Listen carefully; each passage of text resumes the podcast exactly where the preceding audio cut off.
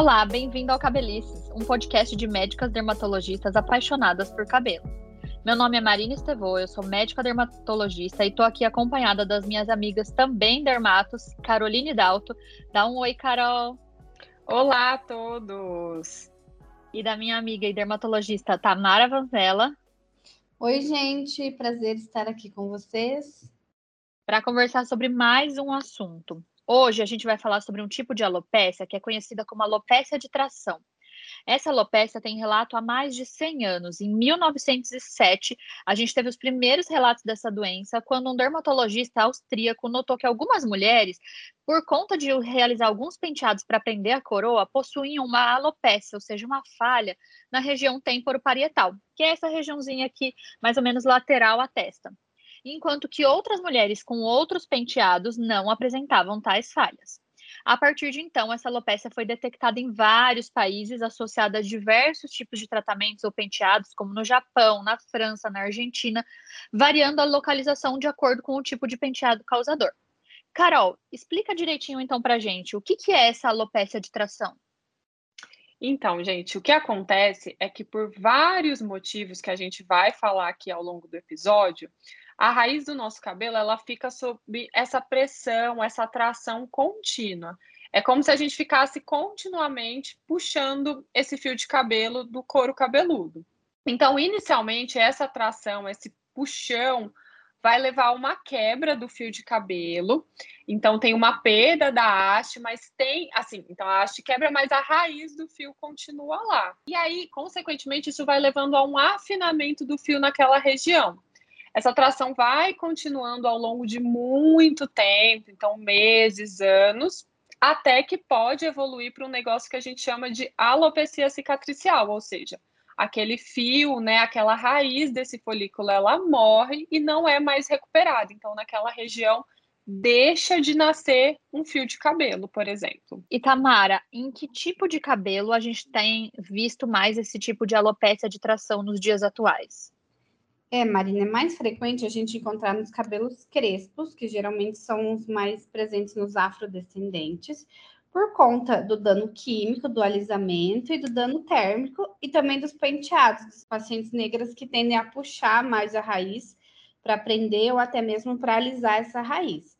Mas pode ocorrer em qualquer tipo de fio, desde cabelos lisos, cacheados e ondulados, se tiver sob uma tração contínua. Então, todo mundo que vai prender demais, às vezes que trabalha, usa muito coque, prende muito, pode ter uma alopecia de tração. É, exatamente. Atualmente, a gente tem poucos dados sobre essa prevalência da doença, né? Qual que é a porcentagem de pessoas acometidas, e muita gente nem chega a procurar auxílio dermatológico, porque acha que é normal ter a queda ali, aquela redução, aquele afinamento dos fios. Mas, por exemplo, em Londres, teve um estudo que falou que mais ou menos 1% da população tinha alopecia de tração, enquanto na África do Sul, onde a gente vai encontrar mais uma população com esse tipo de cabelo crespo, eles afirmaram que mais ou menos um terço das mulheres tinham alopecia de tração. Uhum. Isso faz a gente perceber que a doença varia consideravelmente a depender da população estudada e também dos hábitos culturais capilares. Mas, de modo geral, as mulheres são mais acometidas que os homens e essa alopecia pode começar já desde a infância. Carol, o que faz com que esses cabelos crespos sejam mais suscetíveis a esse tipo de alopecia? A gente sabe, então, né, que o cabelo crespo, ele é mais presente no, nos afrodescendentes, né, não é exclusivo, mas ele tem essa prevalência maior é, nessa população. E ele é um cabelo que ele tem uma estrutura diferente. Então, quando a gente vê o fio do cabelo no microscópio, ou seja, com uma lente de maior aumento, quando a gente vê ele bem aumentado, a gente nota que ele tem uma curvatura mais acentuada, que a gente fala que é helicoidal. Enquanto os fios dos caucasianos, né, os europeus, é, fototipos mais baixos, ou, por exemplo, os asiáticos, que têm cabelos mais lisos, eles costumam ter o, o, uma forma do fio de cabelo que é um pouco mais é, uniforme, ela tem um formato circular.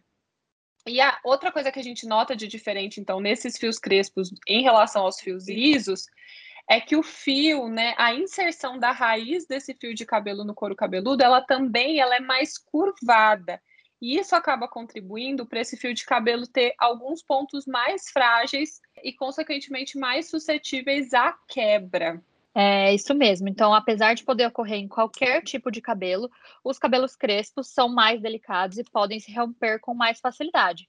Como a Tamara já falou, algumas coisas podem acentuar essa fragilidade capilar, como as químicas. Por que, Tamara? Por que, que isso pode piorar a fragilidade? É, Marina, quando a gente fala do cabelo afro, a gente pensa no alisamento, né? E esse alisamento que leva a fragilidade maior desse fio e uma tendência maior a alopecia de tração. E por que isso ocorre? Porque no alisamento, o que a gente já falou, né? Temos episódios no podcast sobre alisamentos. O que vai acontecer é um rompimento das pontes de sulfeto. O que são isso? É uma cola, vamos dizer assim, que gruda os fios, que deixa um fio alinhado no outro dentro da molécula da haste. E quando a gente faz esse alisamento, a gente rompe essas pontes. A gente tem que é, fraturar ela e depois alinhar o fio e tentar refazer que não se refaz da mesma forma. Então, o cabelo se torna muito mais frágil e aí qualquer trauma repetitivo pode levar a alopecia de tração. É, exatamente. Vários tipos de fio vão apresentar, né? Na verdade, a, variedade dos tipos de fios, desde os mais lisos para os mais encaracolados ou crespos, vão ter diferentes resistências à tração, né? Que é a força de tração. Então, o fio crespo, ele resiste menos a um puxão de cabelo do que um fio, por exemplo, liso, por conta dessa situação aí que a Carol e acompanhada da questão da química a Tamara explicou. Agora, Carol, alguns tipos de penteado especificamente vão facilitar com que ocorra alopecia de tração. Que tipos de penteado são esses? É verdade, Marina. Eles acreditam que assim o uso frequente, por exemplo, de cabelos presos em coques muito apertados ou em rabos de cavalo podem é, predispor mais à alopecia de tração. É, uma outra coisa, por exemplo, fixação de tranças, extensões de cabelo, por exemplo, mega hair, é aquelas tranças, né, mais apertadinhas que começam bem, vão pegando a raiz do cabelo e ficam bem grudadinhas no couro cabeludo, os dreads, tudo isso, né, na verdade eles são penteados que levam ao maior risco de alopecia de tração.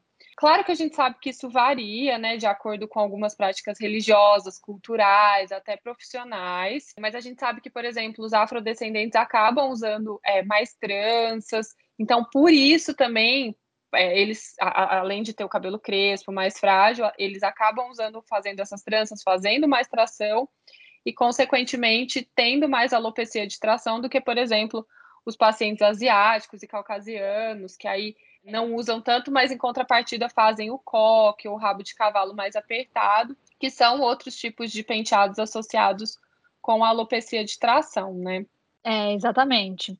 É, o uso de, desse tipo de penteado pode, inclusive, causar sintomas para o paciente antes dele começar a causar alopecia. Então, uma coisa que é interessante você ficar de olho é se quando você faz um penteado, ele te dá dor de cabeça, ou se você, quando solta esse penteado, você sente que tem um desconforto ao pentear o fio novamente, tem ali uma dor mesmo no couro cabeludo, isso é sinal de que provavelmente o fio está sendo tracionado em excesso. Agora, Tamara, como que a gente vai ver esse couro cabeludo quando a gente avalia no consultório? Quando eu vou olhar e falar, ah, eu acho que essa daqui é uma alopecia de tração, o que, que a gente vê? É, Marina, quando a gente vê um quadro de alopecia que a gente vai suspeitar da tração, a gente vê o quê? Uma redução na quantidade e no tamanho dos fios na região afetada. Então, por exemplo, se você prende muito cabelo, a gente, um rabo de cabelo, a gente vai ver principalmente aqui na fronte, né, na região frontal. E junto com essa redução dos fios, a gente pode ver uma inflamação, que é uma vermelhidão, pústulas, que são bolinhas de pus, e até mesmo eritema, que é uma vermelhidão ao redor desse pelo. Quando a gente suspeita da alopecia de tração, a gente tem que fazer um exame no consultório que se chama tricoscopia, que nós vamos avaliar, nós já falamos várias vezes aqui, com um dermatoscópio, um aparelho que aumenta e conseguimos ver em maiores detalhes esses achados. E o que, que nós achamos? É, principalmente um eritema perifolicular, que é uma vermelhão ao redor do pelo, essas foliculites, que são essas bolinhas de pus que nós vemos, e até mesmo fios quebrados, como se fosse nos casos de tricotilomania, que a gente já tem um podcast aqui que é de arrancar o cabelo, né?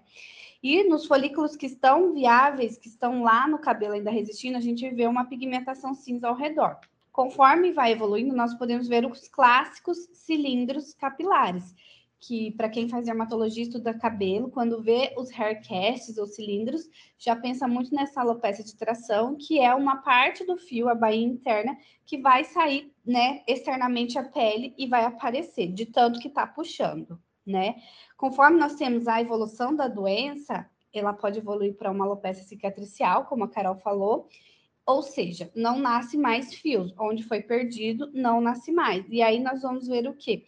Uma redução completa da densidade dos fios, um aumento de cabelos muito fininhos e claros, que são os velos, e os folículos sem pelos, né? Que são áreas que se perderam com o puxar desse cabelo. É, e de modo geral, as áreas mais acometidas são a região frontal, né? Então, essa linha aqui de implantação do cabelo, e a tempo parietal, que vai pegar aqui mais ou menos a região lateral da testa. Mas qualquer área do couro cabeludo pode ser potencialmente acometida. Quando a gente pega essa implantação do cabelo, a gente chama ela de marginal, e nesses casos a gente pode ter um sinal que a gente chama de sinal da franja, que é como se fosse uma pequena faixa fininha desses fiozinhos ali, como se fosse formando uma franja e aí, dali para trás, fica uma área com a falha de cabelo, né? Bem mais rarefeito, como se os fios tivessem sido cortados ali. E aí vem o cabelo normal do paciente. Pode ocorrer em placas, e uma forma menos comum, mas que também acontece, é na região da barba, principalmente na região submandibular, porque existem alguns homens que, devido à religião, fazem um nó na região da barba, e aí ali você também pode criar uma atração e fazer com que os pelos sofram essa alopécia de tração. Bom, apesar desses sinais, em algumas situações a gente vai pensar em outros diagnósticos, né? O que, que além da alopecia de tração a gente precisa descartar quando a gente imagina, quando a gente vê um paciente com regiões de falha? Eu acho que nesses casos, principalmente nos casos mais iniciais, que ainda não formou a placa totalmente, né, é, cicatricial, a gente tem que considerar a tricotilomania, que, né, que é o, o, o, arrancar os fios de cabelo, inclusive a gente tem um episódio sobre isso no podcast, e uma alopecia por tínia, né, por micose, por fungos. Existe também uma outra, um diagnóstico diferencial por sífilis secundária, que pode dar algumas áreas de, de alopecia no couro cabeludo, a própria alopecia areata, e em casos mais avançados, né, que já tem aquela área totalmente sem cabelo, com aquela pele é, lembrando mais uma cicatriz, a gente precisa distinguir daquelas outras alopecias cicatriciais que a gente já falou aqui no podcast também, da alopecia fibrosante frontal, a alopecia central centrífuga. Então, por isso que é muito importante a avaliação com, com especialistas. E, claro, que a gente sempre pode realizar biópsia, né? Se a gente tiver alguma dúvida, não é, Tamara? É, Carol, é isso mesmo. A gente pode fazer uma biópsia, porque muitas vezes não vamos bater o olho e saber, né? Então, a gente faz a biópsia, coleta o material e vemos o que tem nesse diagnóstico. E aí, o que, que a gente acha? Um aumento de catágenos e telógenos, e nós vemos esses cilindros pigmentares e uma coisa chamada de tricomalásia, que é essa descamação da bainha interna. E aí, conforme vai evoluindo a doença, muitas vezes a gente vai ver o quê? Somente a atrofia, né? Somente é, cicatriz no local de onde deveria ter pelos, mas as glândulas sebáceas são preservadas, o que é um diferencial de muitos outros tipos de alopecia cicatricial. Finalmente, com o diagnóstico correto, aí a gente pode pensar num tratamento, né? Infelizmente, quando a gente chega na fase final, que já aconteceu a fase cicatricial, além das orientações sobre os cuidados com o cabelo, para reduzir os danos químicos, reduzir os alisamentos, reduzir os usos de térmicos, né, o cuidado com os penteados apertados para evitar que a doença continue progredindo, naquela área de falha, a gente só vai ter uma alternativa, que é transplantar cabelo para aquela região. Mas nos casos mais iniciais, quando a gente ainda vê que tem folículo viável, que ele está ali no começo dessa fase da alopecia de tração, o que, que a gente pode fazer, Carol? Nessas fases iniciais, que ainda não evoluíram para cicatriz, que ainda tem alguns fiozinhos, folículos viáveis, lembra que a, a Tamara até descreveu que ocorre uma foliculite, né? Que é uma inflamação, são bolinhas vermelhas, às vezes pontinhos de pus que a gente vê nessa área. E aí, nesses casos, a gente pode usar, por exemplo, anti-inflamatórios é, tópicos, né? Ou seja, que a gente passa na região, como, por exemplo, alguns corticoides. A gente pode fazer isso tanto, como eu falei, tópico ou até mesmo injetável, dependendo do caso. E em alguns casos, até mesmo antibióticos que tenham, fazem essa função anti-inflamatória. E além disso, o minoxidil ele pode ser uma opção interessante, né, e que mostra bons resultados também, mas nesses casos iniciais que ainda não se tornaram uma cicatriz, mas sempre é com avaliação prévia de um médico dermatologista especialista em cabelos de preferência.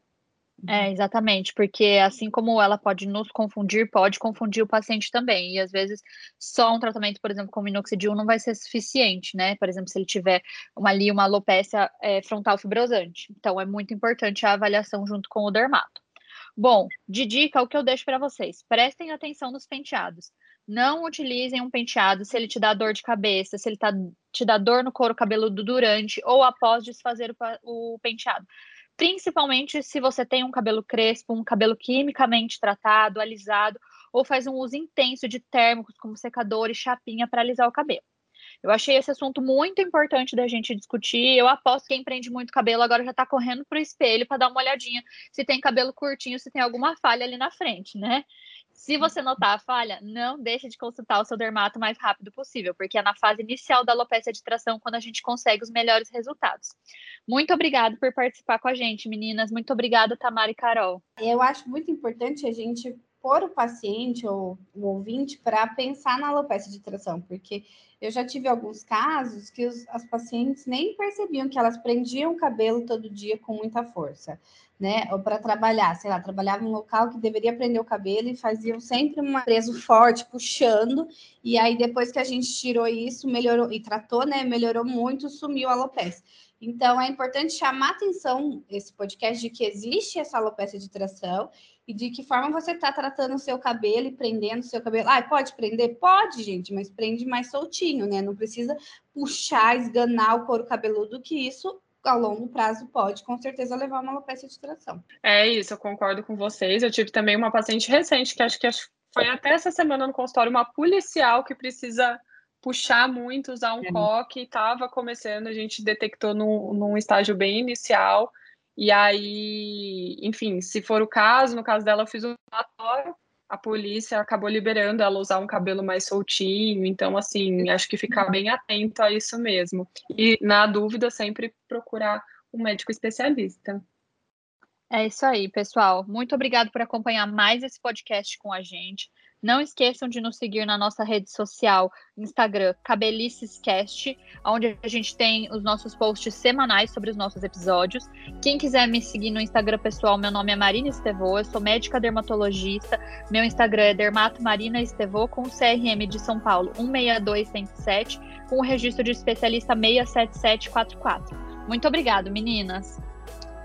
Gente, muito obrigada por estar ouvindo a gente. Eu sou a Tamara Vanzella, dermatologista. Meu CRM Paraná é 32053, meu RQ é 22212.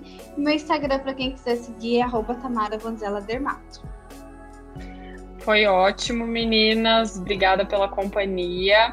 É, para quem quiser me seguir, eu tô lá no Instagram, é arroba doutora Caroline Dalto, mudei meu Instagram tem umas semanas. E o meu CRM daqui de São Paulo é 161568 com RQ 90067. Um abraço, até mais. Até o próximo, pessoal. Até, tchau. Tchau, tchau.